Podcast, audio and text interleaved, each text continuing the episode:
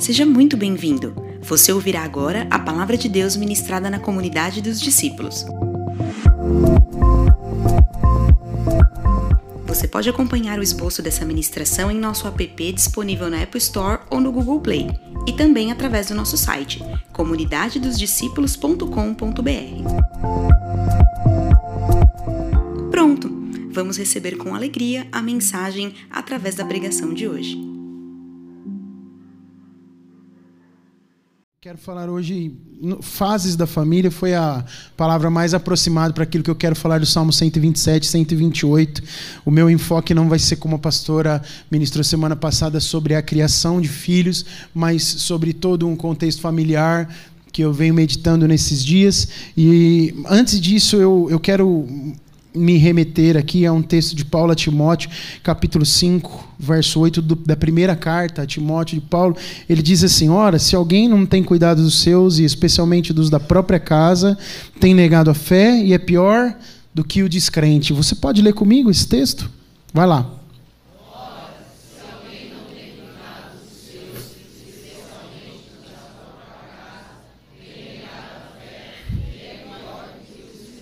É pior do que o descrente. Meu Deus do céu. Não cuidar dos próprios parentes, familiares, me coloca na condição de pior até do que um descrente. Me coloca numa condição pior do que o ímpio. Porque Paulo está julgando isso aqui como um péssimo exemplo. Né? Eu estou negando a minha fé. Eu nunca tinha pensado exatamente nessa relação entre cuidar dos seus com a sua própria fé. Olha como isso é sério e às vezes a gente não presta atenção. Às vezes os nossos familiares nos decepcionam, se distanciam. É, quantos pais estão distanciados de filhos e filhos, né, distanciados de pais? Quantos filhos abandonam os pais num momento de necessidade? E a palavra é muito clara sobre isso, né? Se você diz que serve a Jesus e que é um cristão, e não cuida dos seus pais, por exemplo, você nega a sua fé, você é um descrente. Então, a família e fé são coisas muito conectadas. Quantos concordam com isso? E quando você pensa sobre isso, isso é muito sério, né? O cuidado físico, material, emocional, ele é necessário. Paulo, nesse texto aqui, ele tem um contexto muito claro, né? Ele está falando sobre o cuidado com as viúvas, né? É, se você ler um pouco antes, o capítulo 5, ele está falando para a igreja a sua responsabilidade com relação às irmãs viúvas e para os filhos das viúvas. É, e aí ele, ele vai exortando a igreja até que ele chega aqui, olha, porque quem não cuida dos seus negou a fé é pior do que um descrente. Né? Então, é um contexto muito específico, mas que fala de um cuidado de uma geração mais nova para uma mais antiga. E nós honramos e reafirmamos a nossa fé quando nós cuidamos dos nossos. O texto acima é bem claro sobre isso. Depois você pode meditar mais nele. Mas, para falar das fases de uma família e de como esse cuidado ele pode ser gradativo e ser saudável e acontecer de uma maneira é, bíblica e saudável, eu quero falar com você um pouco sobre o Salmo 127, que eu sempre cito aqui quando eu apresento um bebê, por causa dos filhos, mas é, hoje eu quero tentar expor o texto como um todo para você meditar junto comigo, né? As fases de uma família, talvez eu poderia chamar de as fases de uma família com saúde com o desenvolvimento correto, sendo bíblico e olhando para a vontade de Deus para a família. O verso 1 do capítulo 127 de Salmo, você acompanha aí comigo, eu queria que você lesse junto comigo o verso 1. Vamos lá? Se o Senhor em vão trabalham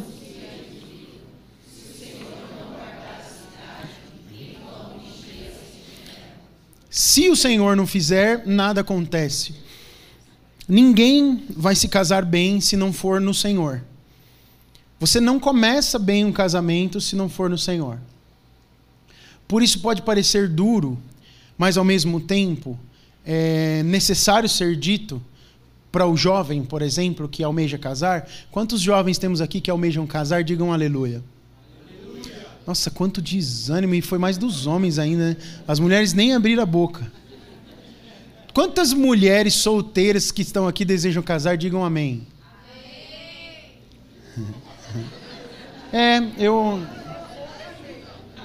Agora aos rapazes, deixa eu ver, deixa eu, eu, quero sentir o termômetro da igreja aqui. E aos rapazes solteiros que desejam casar, digam amém. Amém! Glória a Deus, eu olhei para vocês dois aqui, velho. Fala amém aí. Eles estão querendo mais casado que vocês, irmãs. O que está acontecendo? Aí, ó, tem várias opções aí, né? Pelo menos por amostragem, em linhas gerais, é o que podemos dizer, né? O que, que você acha, Danilo? Tem uns irmãos aqui que, até não sendo muito bonitos, podem casar, não pode? Na verdade, né? É nosso... Deu certo com nós, né? Então vai dar com você também.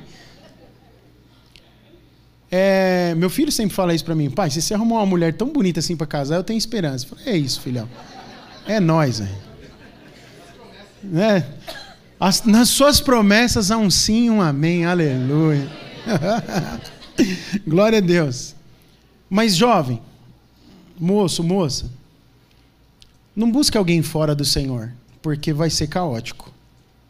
Você vai começar mal, ah, mas eu vou fazer um namoro evangelístico. Vai, que você vai ver o que vai acontecer. É, vou namorar e pregar o evangelho meu. Vai, que você vai ver. Vai dar ruim. Vai dar problema. Vos falo como pai, vos falo como pastor. A pessoa, quando se relaciona com uma outra pessoa, precisa se relacionar. Por isso que a Bíblia ensina que o jugo não deve ser desigual, porque isso dará problema. E ninguém vai se casar bem se for fora do Senhor. Então pode ter julgo igual, inclusive fora do Senhor. Não pode? Pode. Podem duas pessoas de uma mesma fé ou de uma outra fé se casarem e tá tudo ok. Mas no Senhor é que nós temos bênção para uma união matrimonial. Por isso o texto diz: se o Senhor não edificar a casa, em vão trabalham os que edificam. Se você constrói algo e não está firmado na rocha que é Jesus, você trabalha em vão. Porque não tem a edificação do Senhor. Se o Senhor não guarda, em vão vigia quem tenta guardar. No final das contas, quem está fazendo é aquele que é soberano. Tem uma estatística foi dita pelo nosso, acho que foi o antigo ministro da Saúde, ele disse que mais de 40% da população brasileira tem até 10 parceiros sexuais. Vou falar de novo para você lembrar. Mais de 40% da população brasileira, quase 100 milhões de pessoas, 80 por aí, tem mais de 10 parceiros sexuais. Isso é um caos. Casais que vivem a vida desse jeito quando vão para o casamento, vão cheios de marcas. E aí, está muito comum hoje em dia, né? As pessoas traírem um ao outro. Em alguns casos, a traição ficou até é, é, normalizada, né? Tá tudo bem, ele leva a vida dele lá, eu levo a minha aqui, e as marcas vão se aumentando cada vez mais. O que, que é isso? É a clara, é o claro retrato de uma família que está é, se formando e se desenvolvendo fora da base, que é Jesus Cristo. Portanto, a chance disso a qualquer momento ruir é praticamente certa. O percentual de é, ruína aí é praticamente 100%, porque isso em algum momento vai dar problema. Uma vida conduzida dessa forma vai dar problema. Então, na primeira fase da vida de uma família, você precisa ver aonde você está edificando o lar. Essa é a primeira fase. Você edifica aonde? Em que base? Está edificando alguma coisa na rocha ou você está edificando na areia, movediça, no lamaçal, na onde só tem riscos? E nós precisamos observar isso. Casamentos como esses são casamentos que não são edificados sobre a rocha que é Cristo, fadados ao fracasso. Eu queria perguntar isso para você, queria que você meditasse muito sobre isso.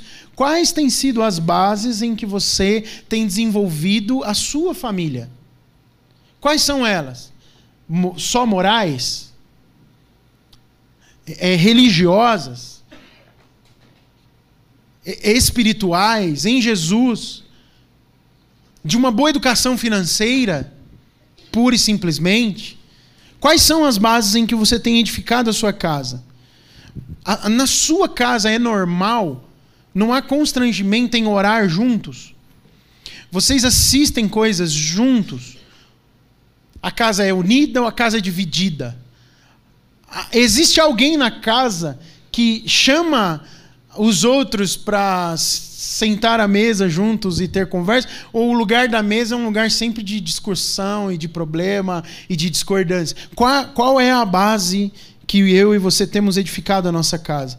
Nossa casa é um lugar de compartilhar vida, de compartilhar os sonhos, de planejar as coisas juntos, desde a compra é, de um carro a uma viagem de férias, a, aos sonhos juntos, a mudança da cor da parede do quarto. Ou cada um faz o que bem entende e aí o outro é pego de surpresa às vezes. É muito esquisito, não é não? Você chegar na sua casa e ser pego de surpresa com alguma coisa? A Deise me pega de surpresa com uma coisa de vez em quando. E eu confesso, é assim, putz, ah, mas eu acho legal. Minha mãe me pegava de surpresa com a mesma coisa, eu já falei isso para ela. Mudar os móveis de lugar.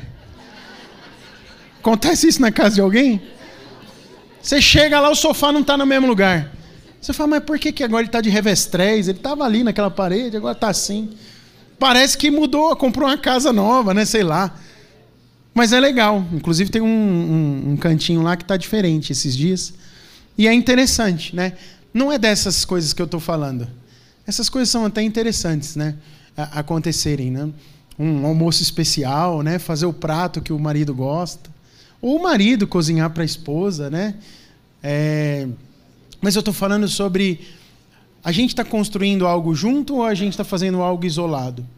A gente está fazendo algo sobre o fundamento que é Jesus Cristo ou a gente está fazendo algo sobre outros fundamentos que não têm o mesmo valor? O segundo versículo diz assim: leia aí comigo. Inútil vos será levantar de madrugada, repousar tarde, comer o pão que penosamente granjeastes, aos seus amados ele o dá enquanto dorme. É importante trabalhar, diga comigo, é importante trabalhar. Então, enquanto você nessa primeira fase está construindo a sua família, normalmente isso acontece quando o casal casou e ainda não tem filhos, né? Essa primeira fase. Seguramente todos nós vamos estar em alguma delas, tá? Você vai entender no final. Mas é muito necessário a gente colocar as prioridades certas na vida, onde Deus, o nosso Senhor, deve ter primazia.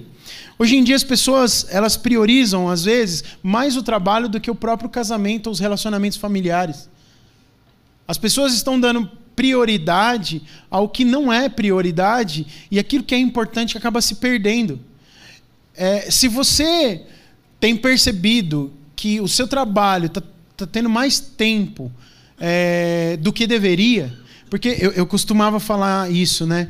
É, na verdade, isso é, uma, é um fato, né? A gente passa pelo menos oito horas por dia trabalhando durante um dia, não é isso? Pelo menos. Alguns passam 16, né? Mas pelo menos oito horas por dia trabalhando. Qual é o tempo que você dá para a tua família? Diário, semanal. Às vezes você precisa trabalhar muito num dia e desconta um pouco no outro, né? Falar, agora eu trabalhei muito aqui. Vou... Tem gente que hoje em dia é um dia de se viver com os home office e você consegue se adequar nisso. Mas via de regra, você fica mais tempo no trabalho do que em casa, sim ou não? Você conhece mais o companheiro de trabalho e os problemas dele do que às vezes da sua própria família, sim ou não? Essa é a sociedade que a gente vive. E se a gente ca cada vez mais prioriza menos a família, certamente nessa fase de desenvolvimento, de, de, de construir algo na base certa e sólida, vai ter muitas falhas. Então você precisa trabalhar o necessário, mas não exceder. Você não precisa de dinheiro para ser feliz. O dinheiro é bom e importante, mas não adianta nada você ter muito dinheiro e ter sua família destruída. Acho que o pastor Josué Gonçalves ele falou uma frase que ficou marcada por conta disso. Né? Ele fala muito para a família e ele falou assim que a, dinheiro nenhum paga uma família destruída. Dinheiro nenhum do mundo que você tenha ganho com um trabalho árduo e honesto vai pagar e vai consertar os problemas que foram gerados por conta da sua ausência em ganhar esse dinheiro. Por isso, avalie bem. Seja equilibrado e ponderado nisso. É, dê às coisas a prioridade certa. Enquanto nós cuidamos, irmãos, preste atenção nisso aqui. Enquanto você cuida das coisas que são de Deus, Deus cuida das suas coisas. Não tenha medo do amanhã ou do presente. Não tenha medo do que você é, pode ou não deixar de ter. Mas creia. Primeiro, seja grato por, por tudo que você já tem. Mas viva uma vida confiando que à medida que você mais cuida do próximo, como diz a palavra, ame o seu próximo como a você mesmo. À medida que você faz isso, Deus está cuidando de você. Eu posso te falar isso pela minha própria experiência. Nós vivemos essa experiência em família, eu vivo isso desde que eu sou solteiro, mas na construção da minha família, junto com a Daisy, e depois na criação dos nossos filhos, eu tenho experimentado que cuidar das, das coisas de Deus me traz segurança, porque Ele certamente está cuidando das minhas coisas. Eu não tenho dúvida que isso está acontecendo. Isso é uma realidade na minha vida. Quando eu ia começar o meu ministério pastoral, eu já liderava na igreja há muitos anos. Amava servir o meu pastor, amava servir os irmãos, amava estar junto, irmãos. Eu não podia ver uma coisa que eu corria para tentar fazer, ajudar. E aí teve um tempo que eu comecei a me envolver com as pessoas ouvir problemas, orar por elas, ajudar, tentar. E aí um, lá no comecinho eu peguei e falei uma vez assim, acho que foi para Deise, eu falei, eu não quero, eu tô cansado de ouvir o problema dos outros. Eu tô mais preocupado com o problema dos outros do que com os meus, eu tô cansado disso, não aguento mais. Tô estressado. Ainda bem que isso mudou dentro de mim, né? Glória a Deus. Mas isso era um traço de uma imaturidade para aquilo, inclusive, que eu tinha sido chamado para viver. E aí um dia, essa palavra ressoou dentro de mim. Enquanto, eu, eu lembro que eu estava num culto adorando, eu não estava pensando nisso, mas o Espírito Santo, como um eco retumbante dentro de mim, ele falava assim: enquanto você cuida daquilo que eu te chamei para cuidar, eu cuido de você e cuido dos seus. Eu te abençoo você vai ser próspero, você vai ser abençoado. Você vai ser um instrumento nas minhas mãos, mas busca primeiro o reino de Deus. Você precisa construir na sua casa. Você que é jovem casado, você que é casado com filhos pequenos, você precisa construir algo que aponte para o reino de Deus e se preocupar nisso, inclusive com relação à sua família, ensinar a sua família a isso, compartilharem disso, porque enquanto você busca em primeiro lugar o reino de Deus, Ele está cuidando de tudo que você precisa para ser feliz. Deus cuida de cada detalhe, irmãos. Deus cuida do par de meia que você precisa comprar. Até o restaurante você tem desejo de comer. Falei de uma necessidade e de uma superficialidade. Né? Porque em dias como esse, uma meinha é uma necessidade, não é não? pois é, Deus cuida disso, irmãos. Mas Deus cuida das coisas mais superficiais. Deus te faz carinhos, Deus cuida de você. Quantos já experimentaram isso? Nós precisamos edificar isso na nossa casa. Isso precisa ser uma mensagem doméstica. Não, não pode ser só uma mensagem do púlpito. Precisa ser uma mensagem da sua casa. A sua, o, o, Walter, Ju, a Bia precisa ouvir isso da boca de vocês. Enquanto nós amamos Jesus, servimos a Deus, servimos o próximo, olha o que, que Jesus fez aqui em casa. Olha o carro que ele nos deu. Olha a comida que ele nos dá. Olha a roupa que você está vestindo, que linda. Foi Jesus quem te deu. oh, quando você tem essa consciência, porque nós temos consciência, inclusive, de que aquilo que nós compramos com o dinheiro que ganhamos do nosso trabalho é uma provisão de Deus, porque a saúde que você tem aí, como o Walter disse hoje de manhã, né? Eu levantei hoje de manhã e falei: eu estou de pé, estou vivo. Deus me deu vida. A vida que você tem para ir trabalhar todos os dias vem do Senhor. E porque você tem vida vindo de Deus, você pode inclusive abençoar os da sua casa e até os que são de fora. Se a gente ama, ama o Senhor com todas as nossas forças, priorizando o nosso relacionamento com Ele, a Sua obra, o reino, investindo tudo que nós podemos no reino, eu não tenho dúvidas. Deus não deixa Sua palavra voltar vazia e você vai ser abençoado, você vai ser abençoada. Pastor, então essa é a regra, vou fazer isso. Né? Eu luto com regras para dieta. Se eu fizer isso, eu tenho esse resultado. O evangelho não é isso. O evangelho não é você faz uma coisa para receber outra. Não. O Evangelho é muito diferente disso. Quando você tem revelação de tudo que você tem, é, possibilidade de acessar, por causa do amor de Deus e da obra que Ele já fez sobre a sua vida, você quer se entregar completamente. E aí o resultado disso é uma infinidade de graça de Deus, de favor de Deus derramado sobre a sua vida. Sabe por quê? Porque, assim como disse o apóstolo Paulo, você não está muito preocupado com o que é supérfluo. Você não está muito preocupado com a, a, abundância ou a escassez, porque no final das contas a alegria abundante no teu coração está em que Jesus escreveu o seu nome no livro da vida. Está em que seu nome foi salvo da morte para a vida eterna. Se, se isso está resolvido dentro de você, você se torna uma pessoa feliz, em tempo e fora de tempo. Se você tem convicção de para onde você vai na hora que você vai morrer, você vive feliz. O problema é que às vezes a gente se esquece disso diante de lutas, diante da escassez, diante da falta de alguma coisa. Mas eu estou aqui para lembrar para você que uma das coisas mais importantes na edificação da tua casa é lembrar que você é alguém que foi escolhido por Deus e tem um nome escrito no livro da vida e nada pode roubar a sua vida eterna. Ensine, viva isso na sua casa. A gente tem uma cultura hoje, né? E eu, eu acho que eu já peguei essa cultura na minha vida de se casar mais tarde, né? Casa quando tá tudo certinho. Casa se tem casa, se tem móveis, se tem carro, se tem o vestido de noiva que queria ter, se pode dar a festa que queria dar. Faltou várias coisas dessa no meu casamento, assim, né? Não tinha tudo isso, não. Há 20 anos atrás, mas a gente foi abençoado demais.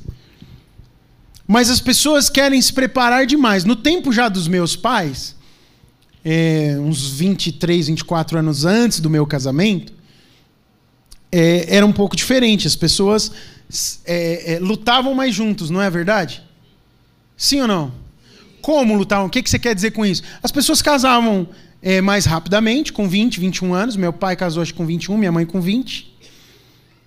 É, e eles desenvolviam a vida juntos. Então ia lá, alugava uma casa, começava aí os dois, às vezes, trabalhando, fazendo alguma coisa. E nem era tão comum a mulher trabalhar tão fora que nem hoje. Hoje em dia inverteu mesmo, né? A mulher tem que trabalhar muito, o homem também trabalha muito, e a gente só casa a hora que a gente conseguir o nosso apartamento em Moema. Vamos trabalhar até. É, aí chega aos 40 anos de idade, estão namorando a 19 40 anos de idade, 19 anos namorando, fala: será que eu caso? Será... Você já viu alguns. Eu já vi gente namorar 14, 16 anos. 30 e poucos anos. Começou a namorar com 14 anos de idade, com 13. E vai esticando. É uma cultura. Virou uma cultura, sim ou não? No mundo moderno e tal. Mas eu vou dizer para você, nós precisamos confiar em Deus. Isso também é uma expressão de falta de confiança nas promessas de Deus. Nós acabamos de cantar que Ele é fiel. Eu também já vi testemunhos de irmãos que falaram: nós estamos posicionados, queremos casar, até porque ficar namorando, namorando, não. Eu falo isso para os adolescentes: ó, oh, não fica namorando, hein? Nem queira namorar. A melhor coisa é nem namorar. Você chega na, na, casa do pai da moça e fala assim: Eu quero casar com a sua filha. Daqui um ano e meio ou dois, no máximo, eu vou casar. Amém, adolescentes homens? Ixi, tá pior do que meu Deus. Os caras querem casar e me dão esse retorno. O que, que eu faço, Thiago, com esse pessoal aqui? Não. Namorar é um problema, viu, irmãos? Assim, ficar namorando. Eu lembro que eu namorei três anos e alguma. Não, eu namorei dois anos e pô, fiquei noivo por oito meses e casei. Eu não aguentava mais depois de domingo ir para casa da minha esposa e da minha namorada e voltar para casa depois. Estava cansativo aquilo lá já. Já estava chato, ficando chato, não estava? Já estava. Alguém já passou por isso? E quando você quer manter santidade, quando você quer ter uma vida diante de Deus, quando você quer edificar debaixo das bases e sobre as bases certas, você observa isso. Você precisa encontrar o equilíbrio nisso. Eu não estou falando para você é, em, em seis meses sair casando, não. Você precisa trabalhar, correr atrás do que for melhor, mas talvez você não vai casar com tudo que você tenha. Perceba em Deus o tempo das coisas. Deus ele precisa ocupar o primeiro lugar, inclusive na sua decisão de casar.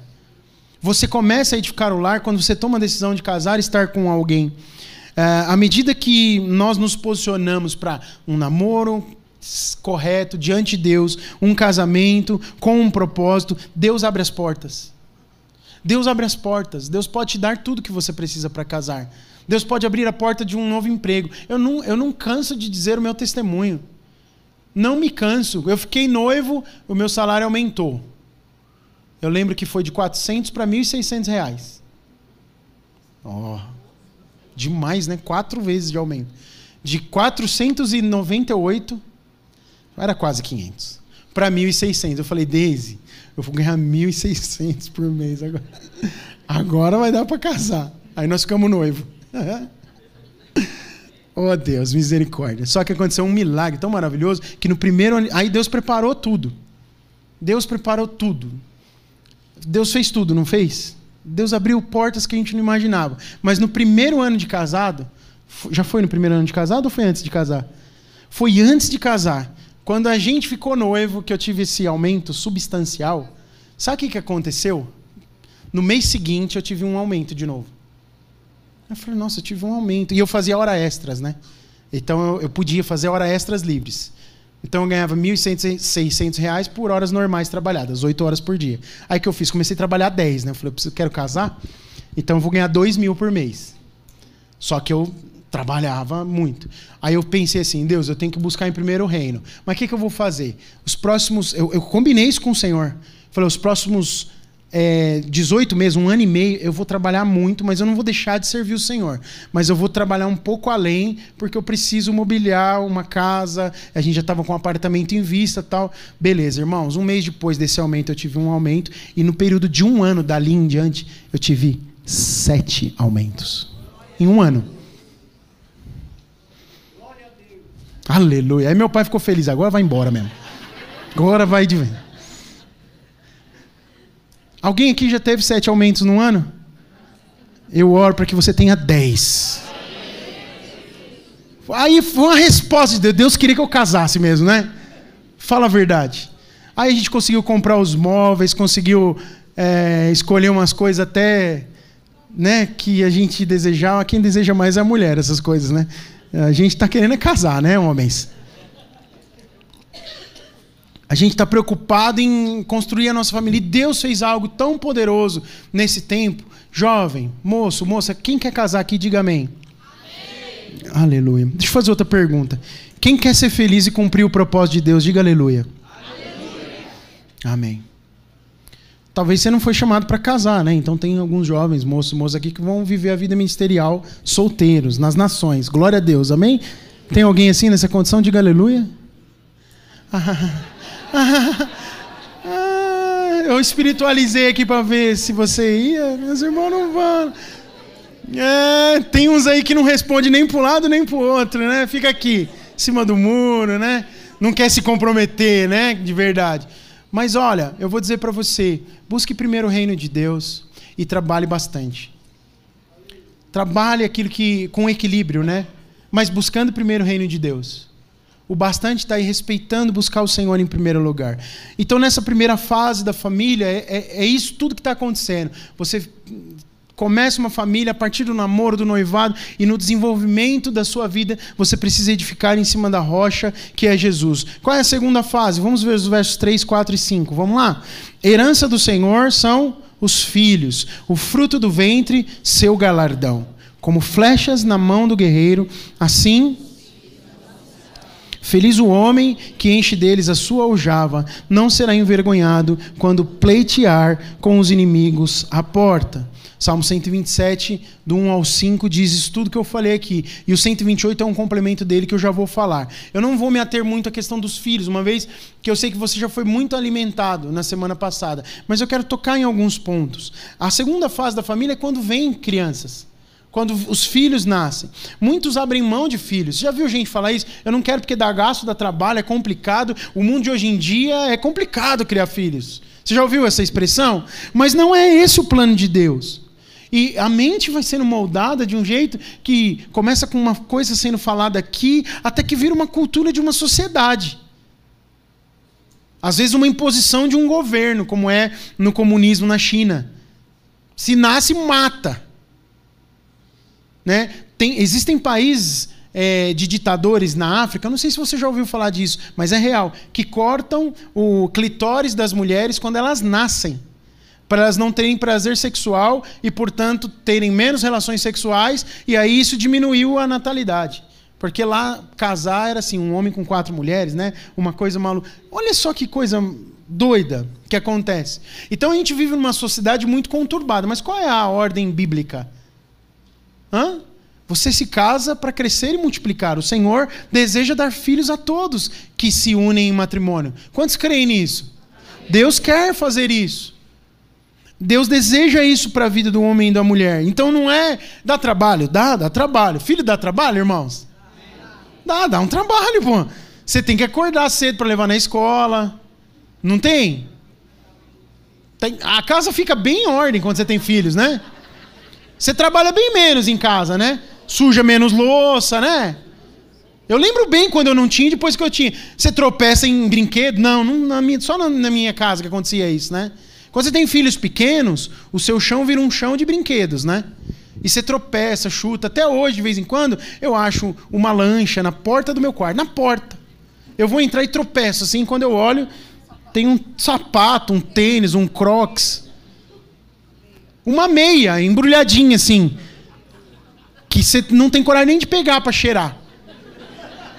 Mas filho não dá trabalho, né? Não dá nenhum trabalho. É lógico que dá trabalho. Marido dá trabalho. Dá, irmãs? Ah, irmãs, não fala assim. Mulher dá trabalho, não dá, irmãos? Ó, os irmãos, oh. então é o seguinte: se você não quer ter trabalho com filhos, nem com o marido, nem com a mulher, então realmente não casa e vai servir a Deus em santidade a vida inteira. Amém? Olha a tristeza dos irmãos em responder. Dá trabalho, mas todo mundo quer. Por quê? Deus nos criou para isso para nos unir com alguém e viver a vida multiplicando, sendo pleno, e o trabalho, o ajuste, faz parte da vida, porque você precisa ser trabalhado por Deus no casamento. É a maior usina de transformação que existe. Mas aí os filhos vêm. E é importante os filhos virem, sabe por quê? Porque a hora que você envelhece, você já pensou você envelhecer é, sem ter alguém que possa olhar por você, cuidar de você, é importante. Hoje eu vejo isso muito claro com os meus pais. A minha oração diária pelos meus pais aponta demais para isso hoje, por causa dos pais deles. Eu não pensei que ia. Eu não pensei mesmo que a gente viver esse momento com o meu avô precisando de cuidados extremos, a minha avó precisando de cuidados extremos, e os meus pais, como os irmãos mais velhos de suas famílias, precisando já na sua melhor idade, depois dos 60, tendo que cuidar dos pais deles. Aí eu fico pensando, já pensou se os seus pais não tivessem filhos? Eu nem existi também, como é que ia ser? Ia ser um desafio maior. Ou eles iam passar esse momento de uma maneira muito mais difícil. Então, filhos são importantes porque é, eles são um investimento também. E são herança do Senhor. É, é, a gente sabe muita coisa da vida quando a gente experimenta. Mas a gente não consegue prever o futuro. Você não sabe o que vai acontecer com você. Portanto, deseje ter filhos. Pode ser que você não tenha filhos nem no tempo em que você deseja. Pode ser que você passe por uma situação difícil, sofra um aborto.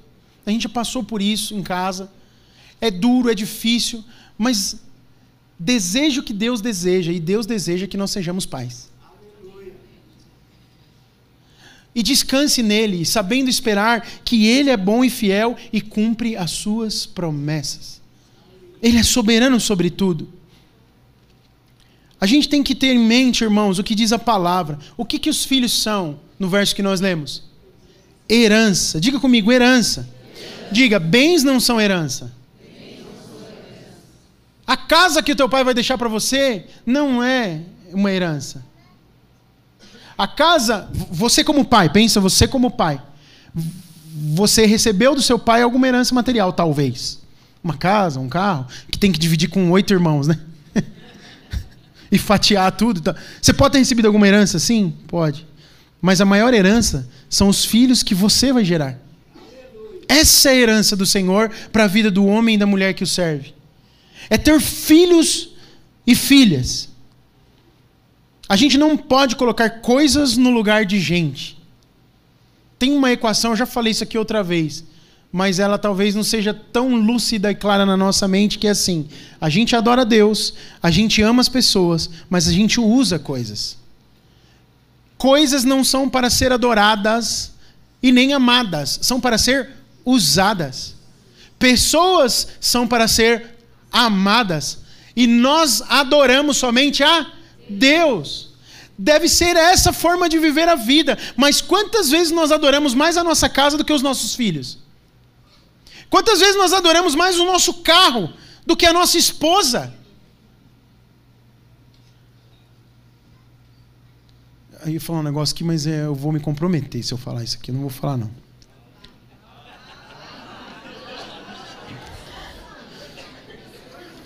Não, eu acho que as mulheres não vão gostar do que eu vou falar, mas eu vou. É assim, ó. Via de regra, né? Eu brinco isso em casa, brinco com a Daisy. Via de regra, a, a mulher tem mais dificuldade no trânsito do que o homem. Ah, tá vendo? Aí, as mulheres. Vamos lá? Olha, a minha esposa, olha a sensatez na resposta. Como elas dirigem menos, porque normalmente na casa, maioria das vezes quem está dirigindo é o homem, então por causa de ter menos prática, o que, que acontece? A mulher tem menos traquejo. Na vida é assim. Se eu toco muito um instrumento musical, eu tenho bastante traquejo com aquilo, eu tenho habilidade. Agora, se eu paro de tocar, o que vai acontecer? Vou ter uma... Eu nunca andei de moto pilotando. Aliás, eu andei algumas vezes na garupa e eu quase derrubei o cara que estava pilotando. Porque ele falava, vira comigo! Eu... Quem está pilotando é você, e aí ele virava para a direita e eu aqui, ó. É um problema. Certo? Então, assim como eu estou falando da, de uma. É, é só uma visão minha e você pode discordar. Beleza, mas por que, que eu disse isso? Porque, vamos lá, eu possivelmente dirijo melhor que a minha esposa. Você concorda com isso? Não, eu estou só fazendo uma pergunta. Você concorda? Ela concorda. Hoje sim. Yes, eu sou melhor que, eu, que ela em alguma coisa.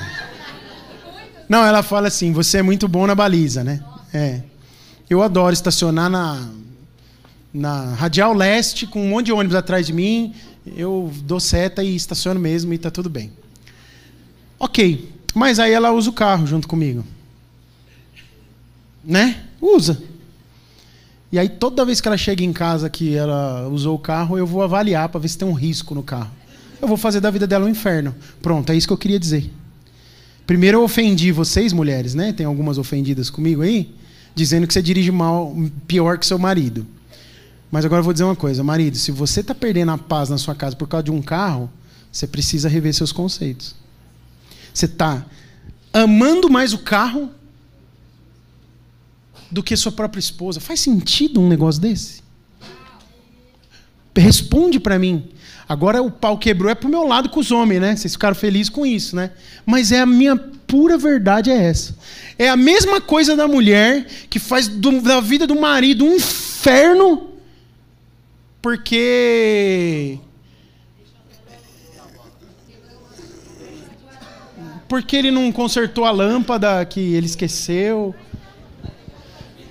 porque ele porque ele chegou em casa, ele falou assim: Eu preciso ficar sentado um pouco em silêncio. Não, mas você precisa me ouvir. Não, não, não, o cara só precisa de meia hora. Deixa ele em paz por meia hora, só meia hora. Ou porque ele não cuida dos filhos. Irmãos, é complicado você equacionar todas essas coisas. Mas tem uma coisa na sua cabeça. As pessoas que Deus colocou na sua vida, os seus filhos, filhos, os seus pais, marido, sua esposa, esposa, o seu marido. Esses são os bens mais importantes da sua vida. Não, não permita que coisas pequenas tirem a alegria na casa de vocês. Eu vou ser bem honesto com vocês, eu sou imperfeito. Eu tenho um monte de defeito. Eu sei que as, e os meus defeitos estão muito acentuados para os meus dois filhos e para minha esposa. Por quê? Porque eu sou chato num monte de coisa, eu sou, eu reconheço. Eu, às vezes eu tento, na, na hora da coisa, da chatice, eu falo, putz, vou retroagir aqui, vou tentar não ser chato, e vou, mas algumas coisas não são maior que a gente? Ou só comigo? Algumas coisas são maiores que nós, não dá para não falar. Eu até entendo você que ama tanto o carro nesse nível. Eu amo outras coisas, o carro eu não amo. Mas tem outras coisas que eu gosto muito. Mas isso nunca pode ter nenhuma coisa. Diga comigo, coisa. Coisa, fala de novo, coisa. Nenhuma coisa que tem valor monetário, dinheiro, pode ser maior que o bem mais precioso que Deus te deu, que é a sua família. Nada pode ser maior. Você não pode criar uma confusão em casa por causa de qualquer coisa em relação à sua família. Coisa nenhuma pode ter primazia em relação à sua família. Porque senão você está construindo algo muito equivocado. E nessa fase em que tem marido, esposa, filhos e filhas, é um desafio muito grande isso. O jogo de futebol não pode ter mais importância que os meus filhos. Minimamente eles têm que ir comigo para o jogo de futebol, então. Eu tenho que jogar. Se eles odeiam futebol, então eu vou parar de futebol e vou dar prioridade para eles. É isso. Simples assim, cara. Porque se o futebol for mais importante que os meus filhos, o que, que eu estou fazendo da minha vida? Se o meu carro. Eu vi uma história, não ia nem falar, vou falar rapidinho aqui. E eu só acredito na veracidade dela por causa de quem falou a história. Eu vou dar até o crédito. Pastor Hernandes Dias Lopes.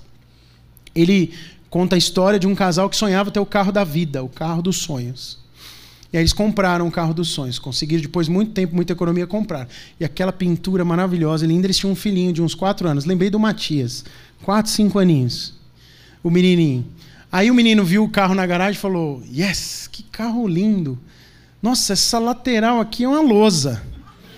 Pegou um prego e desenhou no carro. Só que ele, depois de desenhar, por isso que eu lembrei do Matias, ele falou assim: Papai, papai, vem ver o desenho lindo que eu fiz. Olha o nível da inocência da criança. Aí o pai vem. Quando o pai vê, ele, ele perde o controle e começa a bater na mão do menino. Aí ele começa a bater na outra mão, ele começa a bater nas duas mãos do menino. A mãe, que estava um pouco distante, quando chega, o pai estava batendo tanto na mão do menino, com tanto descontrole, que começou a sangrar a mão do menino nas costas da mão. E aí começou a sangrar, aí vai lá, lava a mão e tal, e o menino sentindo muita dor teve que ir para o médico. Quando chega no médico, vou resumir tudo aqui a história, teve que amputar as duas mãos. Ah. No dia seguinte, esse menino acorda com as mãos enfaixadas, só com o cotoco, sem as mãos, só com o braço. Ele olha para o pai dele com, com um olhar dócil e fala assim: Papai, eu nunca mais vou poder riscar seu carro. Aonde é que está o, o equilíbrio? A, a, assim, onde que está uma explicação para isso? Nós não podemos amar nunca coisas. Olha o nível que as coisas podem chegar. É, as marcas. Agora, mata na, na raiz, irmãos. Começa fazendo hoje, fala, Jesus, eu não amo nada mais que material. Eu amo minha esposa, amo meus filhos, amo meus pais, eu amo intensamente as pessoas que são o bem maior que o Senhor pôs perto de mim. Você edifica a família desse jeito. Você pode olhar para alguém da sua família e dizer, expressar o seu amor em palavras para ele ou para ela agora? Dá para dizer uma palavra, pelo menos? Fala, eu quero viver isso na prática.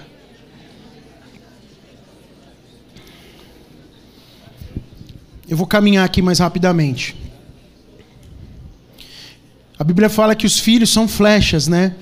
E a gente precisa orar com essa intencionalidade, porque a flecha, irmãos, vai longe e tem um alvo. Nós não, nós não precisamos, não podemos criar os filhos para nós, mas enviá-los.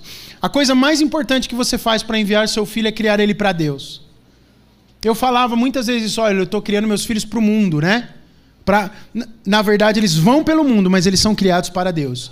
Crie os seus filhos para Deus. Crie os seus filhos. É, e a primeira coisa que você tem que fazer é ganhá-los para Jesus. O seu filho um dia precisa expressar a sua fé em Jesus e você é quem evangeliza o seu filho. Pai e mãe.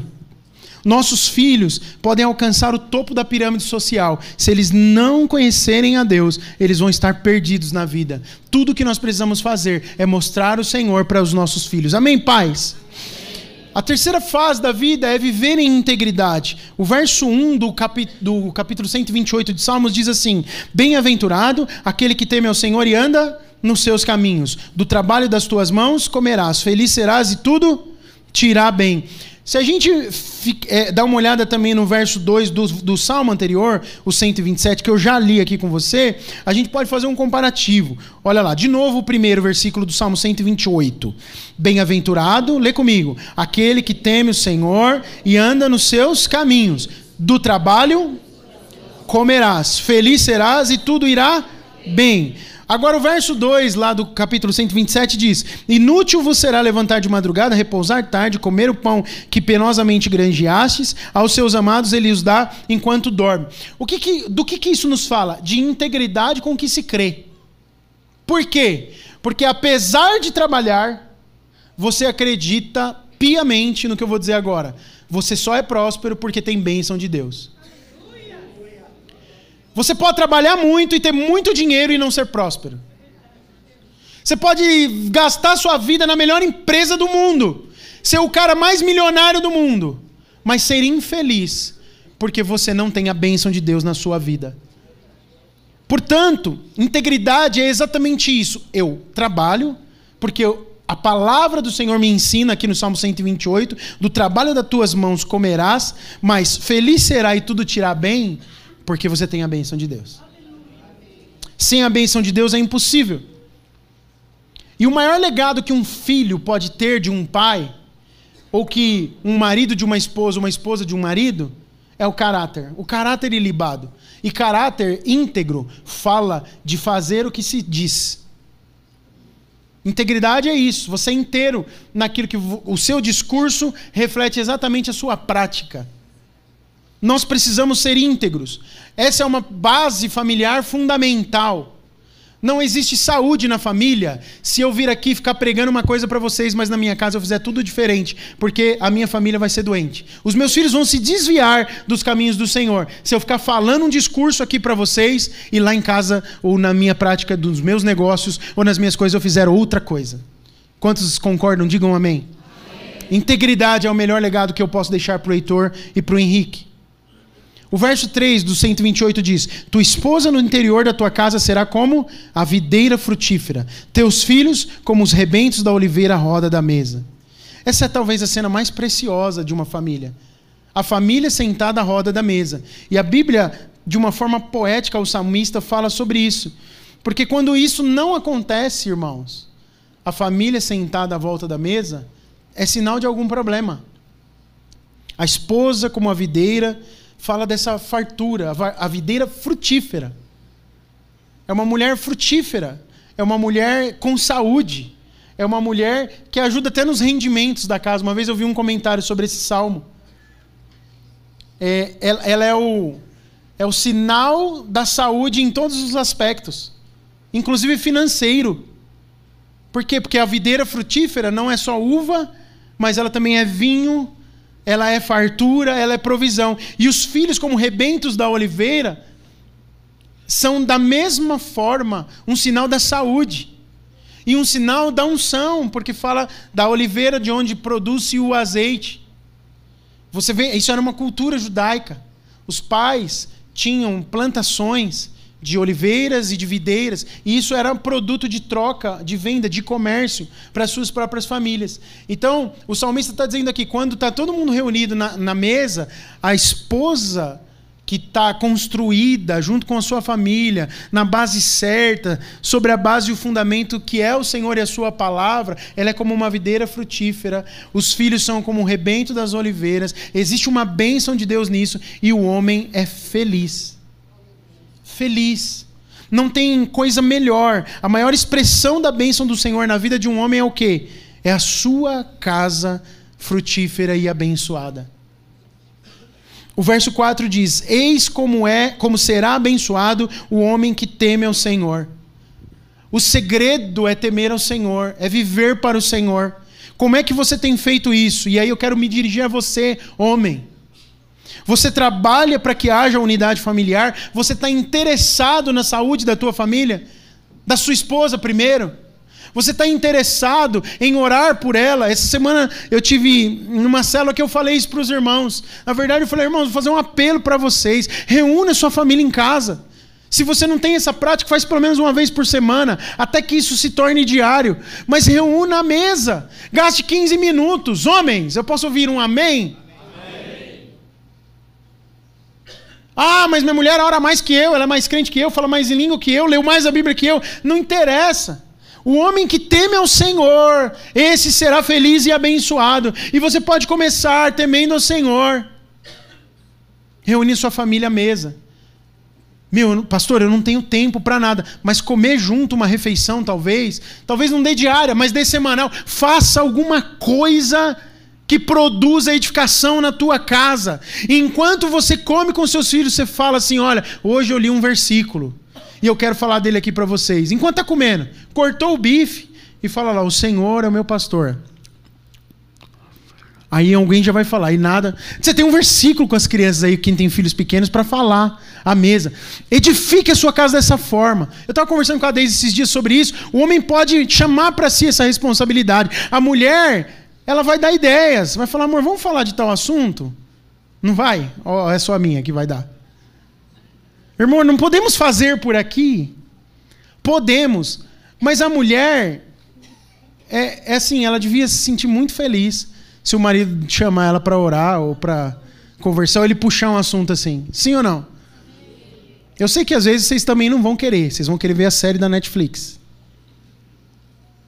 Eu estou mentindo? No mundo atual é assim, cada um pro seu lado, não é? Um vai pro computador, outro pro videogame, outro para Netflix e o outro pro celular. Pronto. Tem atividade para todo mundo separado. Pai, Homem de Deus, chame a responsabilidade disso para você. E a promessa preciosa do Senhor, eu concluo aqui, está no Salmo, no, nos últimos versículos do Salmo 128. Leia comigo aí. O Senhor te abençoe desde Sião, para que veja a prosperidade de Jerusalém durante os dias da tua vida. Leia o 6. Veja os filhos de teus filhos, paz sobre Israel. Veja o quê? Filhos dos teus filhos. Que promessa maravilhosa. Dizem que ser avô é maravilhoso, né? É bom mesmo, avós? Quantos avós temos aqui? Digam amém. Dizem que é mais legal do que ser pai e mãe. É verdade? É mesmo? É divertido? É gostoso? que bom. Nós chegaremos lá. Mas que bênção a gente poder imaginar a posteridade, as gerações futuras que conhecerão a Deus por causa do impacto daquilo que nós estamos construindo na nossa família hoje. Você já pensou os seus netinhos sendo instrumentos de Deus? E as promessas de Deus, como nós cantamos hoje, sendo cumpridas numa geração futura. E mesmo que você não veja com os teus olhos, mas elas se cumprindo em Deus, porque você se preocupou na edificação da sua família hoje. O Benjamim gerando filhos que vão alcançar nações. Que coisa maravilhosa! Aquele menino que bagunçava a tua casa todo dia, sendo um instrumento de Deus para a edificação de toda uma geração. Deus é um Deus de promessas e que as cumpre. Então, esse trabalho todo de edificação da família, em todas as suas fases, o salmista está expondo isso aqui. Ele não é vão, por quê? Porque o homem que teme ao Senhor verá o filho do seu filho, os filhos dos seus filhos sendo abençoados e cumprindo o propósito de Deus. Aleluia! Fique de pé no seu lugar. Se você confia nessa promessa, crê nessa promessa, se você quer isso para você, você que é jovem, quantos que são solteiros aqui? Levanta a mão, deixa eu ver. Começa agora. Que a mulher da sua mocidade seja uma mulher temente a Deus, que o homem da sua mocidade seja um homem temente a Deus. Quantos são casados aqui têm filhos pequenos? Levanta a mão. Olha aí, levanta mais alto a sua mão. Invista tudo que você puder, homem, mulher de Deus. Crie bem os seus filhos. Invista tudo que você pode neles. Traz eles para a mesa. Traz para o sofá da sala. Tem uma conversa edificante hoje mesmo. Na hora do almoço. Fala dessa palavra com eles. Fala o que seu coração sonha para eles.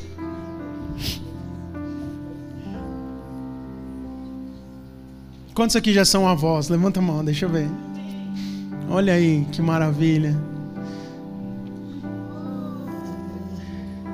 Avós, eu profetizo isso sobre a sua vida. Não é tempo de você. Olha só, eu, eu penso sobre isso às vezes. Avós às vezes se sentem condenados por alguma coisa que não está andando bem, né? Ou com o filho, ou com o neto. O que, que eu fiz de errado? Eu, como pai, penso isso toda vez que dá um problema. O que, que eu fiz de errado? A gente tem que trocar a culpa pelo arrependimento e o perdão, porque pode ser que você errou sim. Pode ser que você não fez alguma coisa que tinha que ter feito.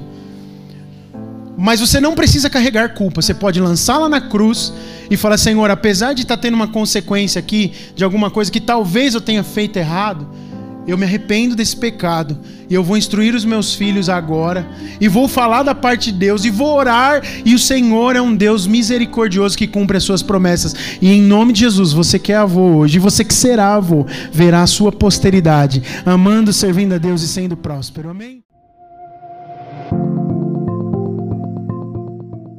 Esperamos que o Espírito Santo tenha inspirado você através dessa palavra.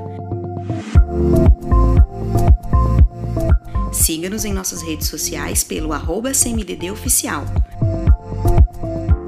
Comunidade dos Discípulos, uma família, muitos lugares. Até a próxima!